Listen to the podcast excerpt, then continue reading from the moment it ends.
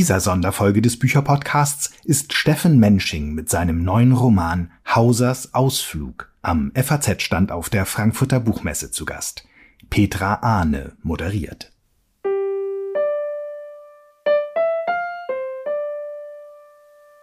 Dann herzlich willkommen zu unserem nächsten Gespräch hier am FAZ-Stand. Äh, mein Name ist Petra Ahne, ich bin ähm, Redakteurin im Feuilleton in äh, Berlin, ähm, wo auch Steffen Mensching gewohnt hat, bis er Berlin eintauschte gegen Thüringen, gegen Rudolstadt. Da sind Sie seit 2008 ähm, Intendant am Theater Rudolstadt. Absolut richtig, genau. Und ich weiß noch mehr, Sie sind auch noch äh, Dramatiker, Regisseur, Lyriker. Sie waren ein bekannter Clown und Kabarettist und Sie sind natürlich Romanautor. Und Ihr neuer Roman heißt Hausers Ausflug. Und ich finde, dass direkt im, im, im Titel so eine kleine Boshaftigkeit steckt äh, gegen den Protagonisten. Ähm, denn das, was ihm passiert, ist ja eigentlich mehr für ihn ein Albtraum. Wir werden gleich mal er kurz erzählen, was ihm passiert, aber ähm, vorher würde mich kurz interessieren, äh, stimmt denn mein Eindruck, dass es Ihnen äh, auch beim Schreiben ein bisschen Freude gemacht hat, diesen Hauser, diesen Unternehmer, diesen selbstverliebten Typen so ein bisschen zu quälen, ihn so herauszufordern? Ja, schon. Äh, es ist eine Provokation. Äh, es ist aber auch der Versuch zu zeigen, äh, wie dünn das Eis ist, auf dem wir uns eigentlich alle bewegen. Und das passiert dem. Der kommt aus einer sehr großen Sicherheit, die größer ist als meine Sicherheit jemals war. Ich war über 20 Jahre freiberuflich, also ich weiß, wie wechselhaft das Leben sein kann. Und äh, der kommt aus sehr gesetzten Verhältnissen und findet sich im Nirgendwo wieder. Und das irritiert.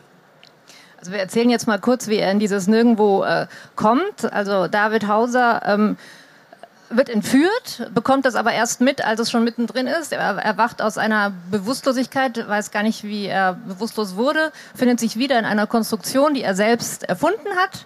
Eine Rückführungsbox, mit der Asylbewerber in ihre Heimatländer zurückbefördert befördert werden per Abwurf aus dem Flugzeug. So. Gut, der Text spielt 2029. Also es ist ein kleiner Griff in die Zukunft, äh, wo ich mir so etwas äh, als möglich vorstellen wollte oder musste. Und Sie beschreiben ja, ähm, um noch kurz bei der Konstruktion zu bleiben, auf das dystopische Element gehen wir gleich noch ein.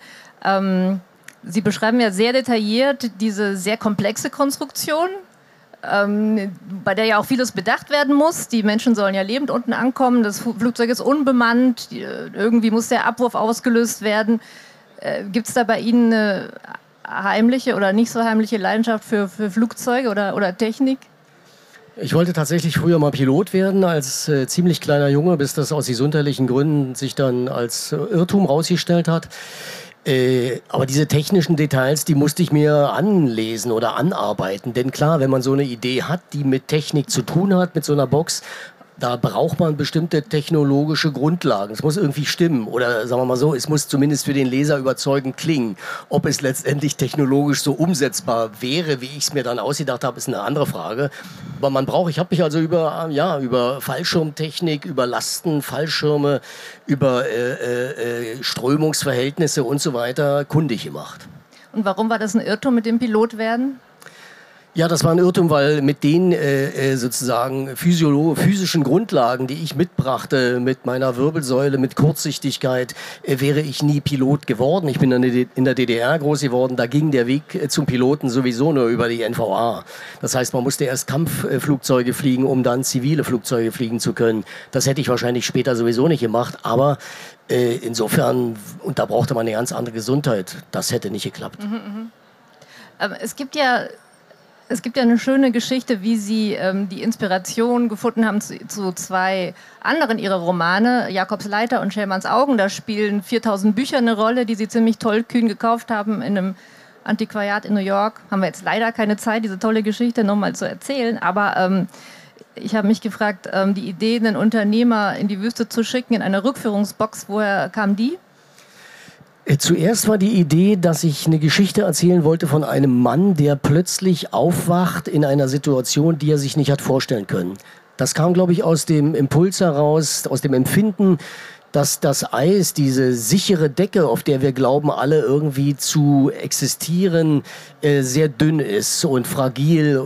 etwas, was in den letzten Monaten äh, sich relativ deutlich gezeigt hat. Äh, zu dem damaligen Zeitpunkt war das mehr so eine innere Empfindung und dann fand ich, kam ich auf diese Idee, jemand wird aus dem Flugzeug rausgeworfen, äh, ohne zu wissen, wo er landet. Und äh, der brauchte dann eine Biografie und einen Grund. Und dann hatte ich die Erfahrung, äh, auf einem Flug nach Albanien neben einem abgeschobenen oder abzuschiebenden Asylbewerber zu sitzen, was ich aber erst in Tirana auf dem Flugplatz mitkriegte, als der von der Polizei übernommen wurde. Und das hat, glaube ich, diese Geschichte mobilisiert und insgesamt dahin geführt, dass ich dann gesagt habe, okay, das hat zu tun mit Rückführung, mit äh, äh, einem beendeten Asylverfahren und das hat auch zu tun mit dieser Zeit. Und dass der dann aus den sichersten, also äh, sagen wir mal quasi hochkapitalistischen äh, äh, Bedingungen kommt, dieser Hauptheld, ja, das hat die Spannbreite, glaube ich, groß gemacht zwischen denjenigen, die dort zurückgeschickt werden, die sich nicht wehren können, und denjenigen, die davon profitieren, was Hauser macht. Das ist ja nicht nur eine Idee, sondern es ist eine Geschäftsidee. Er verdient dabei eine ganze Menge Geld, weil Rückführung billiger ist als äh, sozusagen die Inhaftierung. Mhm.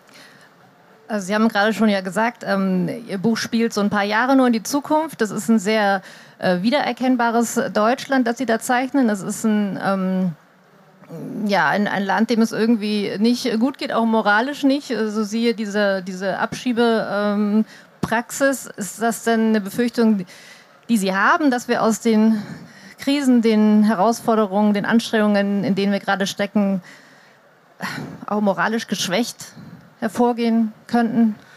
Sehen Sie, als das Buch fertig war, kam die Meldung rein, dass die Briten äh, ihre Asylbewerber nach Ruanda ausfliegen wollten und die Dänen wollten sie ins Kosovo äh, rausbringen.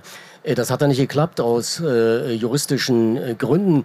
Aber diese äh, Entwicklungen sind, glaube ich, längst äh, im Gange. Das ist nicht nur eine Vision oder eine Dystopie, sondern das ist, glaube ich, wirklich eine Praxis, die ins Haus steht oder zu befürchten ist. Ja, und die Frage ist, wie kommt man aus diesen Krisen heraus? Schafft man das, Demokratie äh, menschenwürdiger zu machen für die Breite der Menschen, nicht nur in den reichen Ländern, sondern auch in den, so im sogenannten Süden?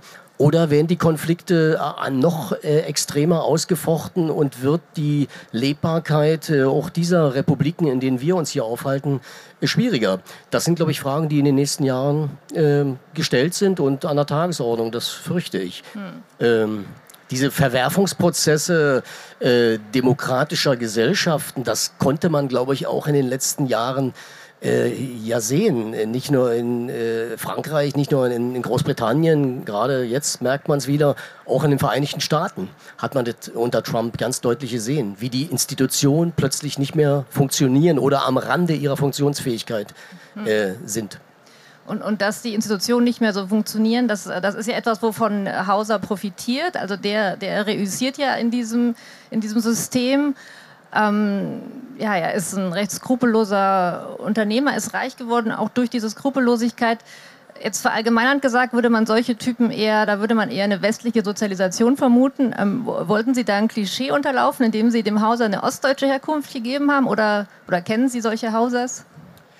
Also äh, Ostdeutschland ist nicht äh, die, das, das, Mutterland äh, humanistischer Unternehmer. Äh, äh, ich glaube, gerade die Geschichte, die von ihm erzählt wird, er kommt aus einer quasi kommunistischen Familie, das ist nicht selten, dass Leute äh, sich völlig anders positioniert haben.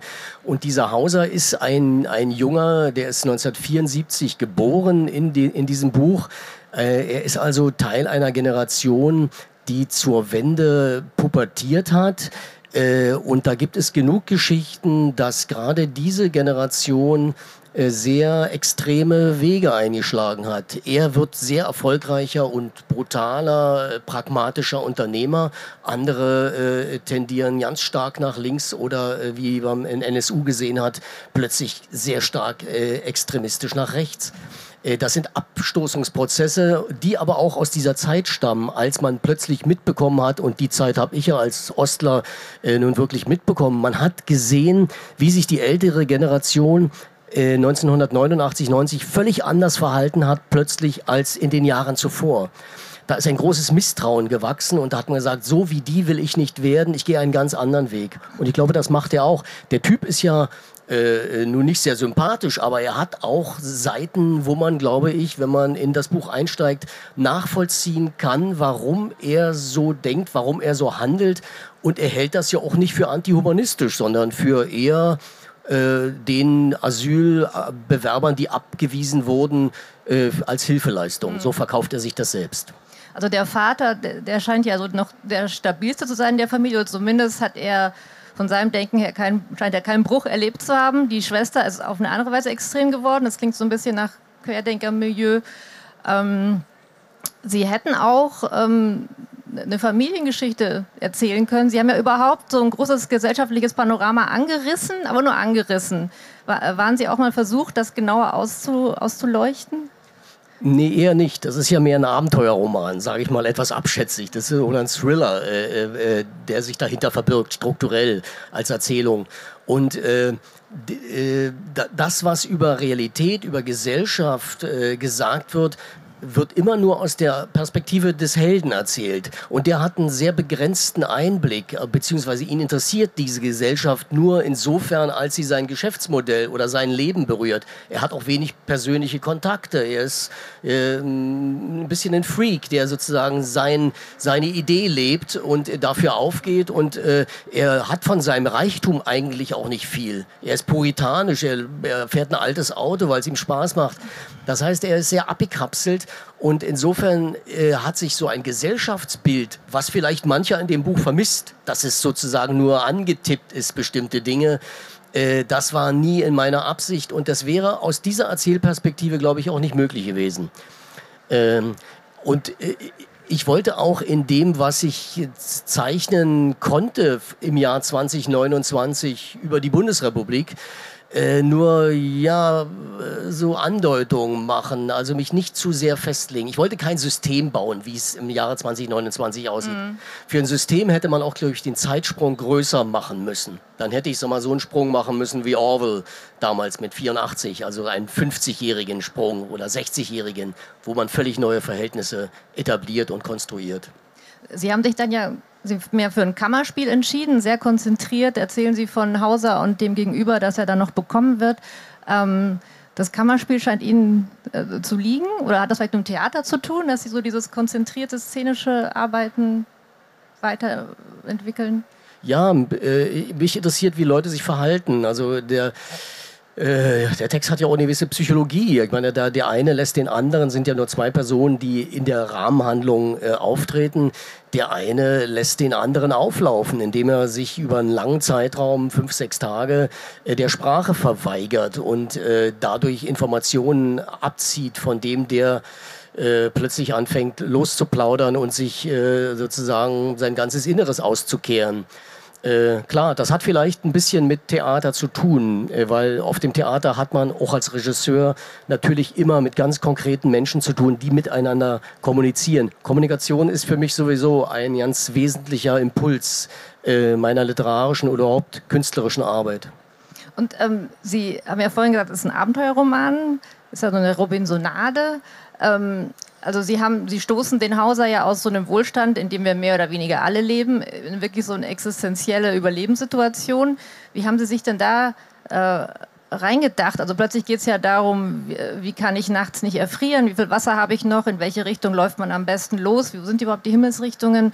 Ähm, haben, haben, Sie andere solche Geschichten? Haben, Robinson Crusoe, haben Sie das gelesen? Ich könnte es mir jetzt einfach machen und sagen, ich bin 30 Jahre in der DDR, äh, äh, habe ich gelebt. Äh, da musste man Überlebenskämpfe äh, machen. Das stimmt übrigens wirklich. Ich war viele Jahre auf Tournee in der DDR und mitunter war es einfach schwierig, äh, irgendwie an nachts, wenn man auf der Autobahn war, noch was zu essen zu kriegen. Ähm, aber klar, man musste das durchspielen. Das hat mich auch interessiert, mit wie viel kommt man aus oder mit wie wenig kommt man aus man muss da genau berechnen, was passiert psychologisch mit dem, wenn die äh, Vorräte immer geringer werden, wenn die Zigaretten immer geringer werden. Auch das kannte man in der DDR, weil da gab es keine Zigarettenautomaten. Und wenn man da leidenschaftlicher Raucher war nachts, wurde das wirklich ein Problem. Dann hat man eben die Kippen angefangen zu rauchen. Ja, das war nicht sehr delikat, aber das war eine Erfahrung. Das heißt, mit Mangel umzugehen, ist schon auch eine, eine ostdeutsche Erfahrung. Und klar, Robinsonaden, Texte dieser Art haben mich immer interessiert. Äh, wie schafft man es zu überleben? Und ja, das ist in heute ist das ja auch ein Geschäftsmodell. Viele äh, versuchen ja mit so Survival, Überlebenstrainings, äh, glaube ich, äh, durchaus auch Geld zu machen und das funktioniert. Gerade in Kreisen, die äh, vielleicht sehr sicher eigentlich da sind, Unternehmer, die sowas machen. Mhm. Also er muss ja ganz konkret in dieser Situation irgendwie weiterkommen, muss damit umgehen. Gleichzeitig beschäftigt ihn ja die ganze Zeit er ist völlig im Unklaren, wie, kommt, wie ist er da reingeraten, wer will ihm da Böses. Da denkt man natürlich an ähm, Josef K. Äh, aus dem Prozess. Ich habe auch am, ganz am Anfang, äh, musste ich an Kafka denken, als er aufwacht, alles ist anders. Er ist sogar so ein bisschen verwandelt, denn er steckt in so einer Konstruktion fest, so Cyborg-mäßig. Äh, ähm, und es gibt ein Zitat von Kafka am Anfang ihres Romans, wie sehr äh, hat sie Kafka geprägt, wie sehr ist er eine Figur in ihrem Schreiben. Ja, da reichen die 20 Minuten jetzt nicht aus. Äh, äh, klar, die Situation ist Kafkaesk. Äh, das ist, glaube ich, ganz wichtig. Der erste Satz des Textes zitiert auch äh, ganz klar äh, Kafka. Also nicht nur das Zitat, sondern auch der Einfang, Eingangssatz ist der Prozess oder Verwandlung ist genauso strukturiert. Äh, Kafka ist für mich nicht nur als äh, jemand wichtig, der solche absurden oder undurchschaubaren Situationen versucht zu beschreiben, Leute da hineinzustecken, sondern auch aufgrund seiner Sprache die Sprache von Kafka ist für mich äh, ja wirklich ein absoluter Höhepunkt deutscher Prosa. Die Klarheit, die äh, Brillanz äh, seiner Beschreibungen, ohne große Schnörkel zu machen, ohne viel zu psychologisieren, sondern alles ist in dem Vorgang des Textes äh, dargelegt und äh, nicht sozusagen hineingedrückt durch Adjektive, sondern es ist ja glasklar und das äh, ist für mich eine sehr, sehr hohe Maßlatte, die ich, die ich da sehe. Hm. Ähm bei Ihnen ist trotz der dystopischen Tendenzen, die wir schon angesprochen haben, ist es doch irgendwie versöhnlich. Ähm, der, der Hauser zeigt Menschlichkeit. Ähm, die Hoffnung liegt irgendwie im sich gegenüber sein, im sich äh, erkennen, kennenlernen. Und ähm, das ist, scheint mir doch eine ganz hoffnungsvolle Nachricht zu sein. Äh, davon bin ich überzeugt. Äh, wenn, wenn man äh, sich begegnet, äh, ist die Chance, äh, Gewalt abzuwenden, vorhanden. Das ist, glaube ich, auch eine Sache, die aus allen äh, polizeipsychologischen Beschreibungen man rauslesen kann. Sobald man anfängt, mit demjenigen, der einen bedroht, zu sprechen, irgendwie Kontakt aufzunehmen, irgendetwas in ihm äh, abzulenken von der Gewalthandlung, besteht die Chance der Deeskalation. Und äh, das äh, passiert in dem Text auch. Da begegnen sich zwei Leute, die eigentlich miteinander wenig zu tun haben wollen und sich völlig fremd sind. Und trotzdem entsteht eine Nähe.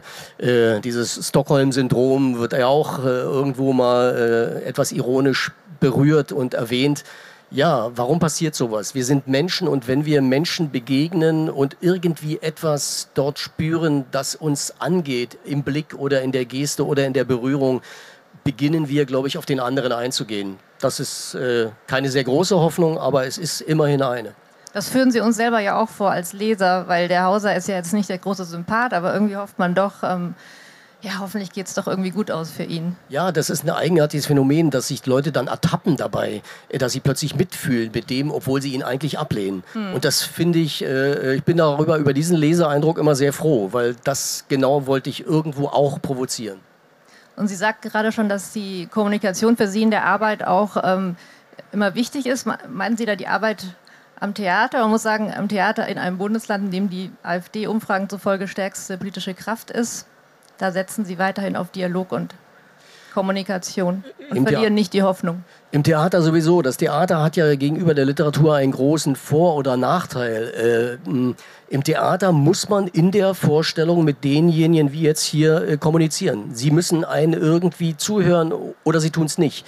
In der Literatur kann ich einen Text produzieren, wenn ein Verlag ihn druckt, er geht irgendwie auf den Markt, der ist weg, der ist äh, als anonymer Text, da, der kann sich tausendmal verkaufen. äh, er muss sich überhaupt nicht verkaufen. Die Kommunikation ist eine indirekte. Im Theater ist das erbarmungslos. Ein Publikum, das einschläft, ein Publikum, das redet, äh, sich mit den Handys beschäftigt oder im schlimmsten Falle aus dem Saal rausgeht, das ist eine ganz brutale Kritik. Und wenn ich auf der Bühne stehe, muss ich versuchen, diesen Leuten, die dort zu mir gucken, mit den Augen, mit ihnen Verbindung aufzunehmen. Und das ist äh, was ungeheuer Schönes auch. Aber äh, in Texten, finde ich, ist das auch wichtig. Ich finde auch, die Literatur hat, es wird immer so abschätzig darüber gesprochen, wenn Texte unterhalten oder Texte äh, kommunizierbar sind, verständlich sind, gilt inzwischen im deutschen Literaturbetrieb sozusagen quasi als ein Ausdruck äh, von Rückwärtsgewandtheit. Ja? Äh, Texte, die sich selbst erklären. Das ist ein großes Problem, finde ich. Äh, Texte, die Texte dürfen nicht banal sein, sie dürfen nicht vereinfachend die Welt darstellen, aber wenn sie verständlich sind und wenn sie Leute mitnehmen in den Sog eines Leseerlebnisses, dann sollte man das erstmal respektieren. Jetzt muss ich zum Abschluss noch eine Sache fragen. Ich habe äh, in Vorbereitung unseres Gesprächs ähm, den Spielplan studiert von Ihrem Theater und da steht ja eine spannende Uraufführung bevor, herrscht 07769 von Laszlo Krasner-Holkai. Ähm, das ist ja eigentlich ein Roman und ein total ungewöhnlicher, in einem Satz durchgeschrieben. Ähm, Vielleicht sagen Sie uns noch kurz, wie, wie kam es, dass dieser 400-Seiten-Satz jetzt zum Theaterstück wird? Und es geht auch noch um eine thüringische Kleinstadt, die von Nazis vereinnahmt wird. Ja, Krasno Haka ist ein großer ungarischer Autor. Äh, der hat eben den wahnsinnigen Versuch unternommen, äh, äh, Roman, einen Roman über eine Kleinstadt in Thüringen. Kala heißt die eigentlich. In seinem Buch heißt sie Kana. Äh, die Kala haben aber durchaus verstanden, dass sie gemeint sind. Dazu sind die Bezüge, die er aufmacht, viel zu deutlich ähm, zu schreiben. Und wir haben dieses Buch entdeckt. Es hat auch viele Rezensionen bekommen in den deutschen Feuilletons. Äh, und äh, ja, fanden den Stoff interessant, fanden die Umsetzung, das Buch von äh, Krasno Harkai sehr interessant und haben dann gekämpft mit Fischer, dass wir die Uraufführung kriegen für dieses, äh, die, diese Bearbeitung, die wir am Haus selbst gemacht haben. Und jetzt stecken wir in den Proben. Krasno Harkai hat sich dann auch unser Konzept äh, kommen lassen. Wir haben Papier gemacht und hat gesagt, okay, äh, da gibt er seine Zustimmung. Er ist, glaube ich, kein großer Freund von Dramatisierung seiner Romane. Hat gesagt, mach das.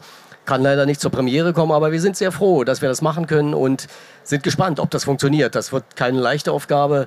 Und es wird mit Sicherheit auch ein Stoff, der nicht nur alle Leute in Thüringen glücklich macht. Dafür ist er zu brisant und zu polemisch. Ja, dann würde ich sagen, auf Wiedersehen in Rudolstadt äh, mit Ihnen und Ihrer Arbeit. FAZ ist immer gern gesehen bei uns. Und ähm, ja, unsere Zeit hier ist nämlich leider zu Ende. Ganz herzlichen Dank fürs ja. Kommen. Danke auch. Danke, Danke. Ihnen.